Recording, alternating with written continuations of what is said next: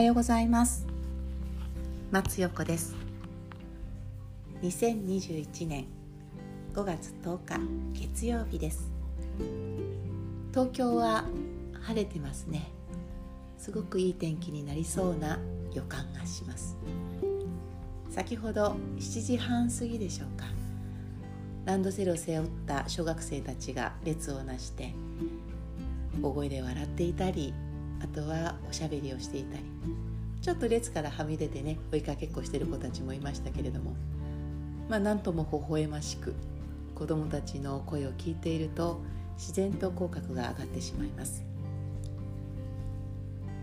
今日の松横タイム私頑張りました。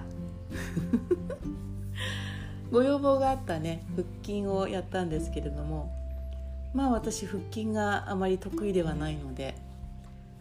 特にこうあの筋肉を見せるためのね腹筋が得意ではないので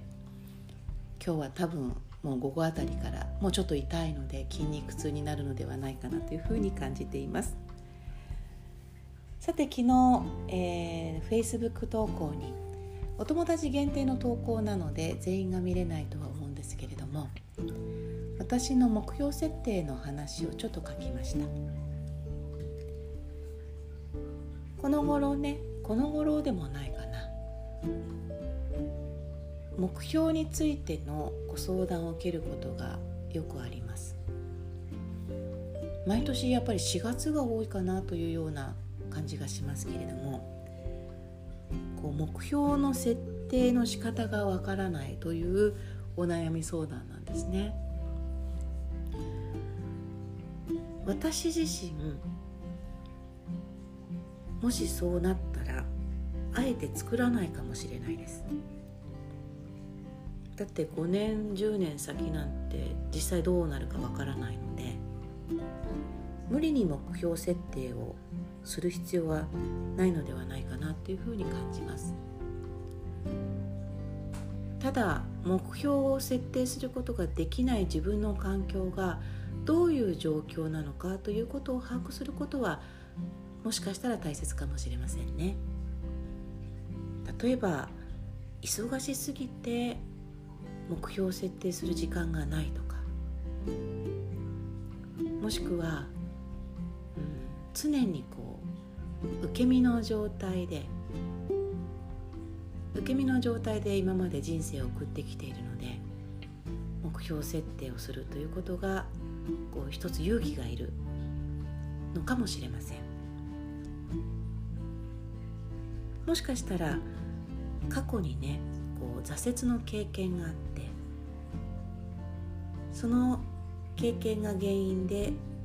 目標設定をすることに恐怖を覚えているかもしれないですね。他に何があるかしら？ああとはこう結果をすぐに求めてしまいがちの方ももしかしたらその過去の経験をがあって目標設定がしづらくなっているかもしれません。過去の経験から目標設定がしづらくなっている方は過去はもう過去で今ではないので全く気にする必要がないかなというふうに私は思います。だって同じことにはならないですもんね。今吸っている空気は過去の空気ではありませんし今見ている時間は過去の時間ではないのでそこは本当に気にする必要がない。そして恐怖とか恐れという感情はずっとこう持ち続けているのはもう自分のエネルギーではないというふうに私は感じるのでそこは流してしまっていいのではないかなというふうに思います。忙しすぎるもう日々が忙しすぎるというのはキャパオーバーになっていることが考えられるので以前お伝えしたかもしれませんけれども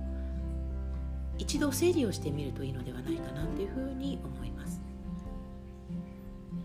ただ先ほども伝えたように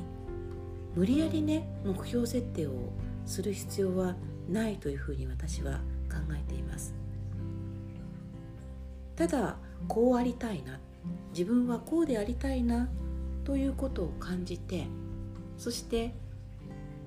自分とこうでありたいという約束をするっていうんでしょうか。その約束をこう常々守り続けるというか。その約束をひたすら遂行するというか。そうすることによって勝手に目標というものがもしかしたらできてくるかもしれませんし自然と自分がこうありたいということが叶っていくと私は感じます。皆様はどうでしょうか？では今日も素敵な一日をハッピーな一日をお送りください。松陽子でした。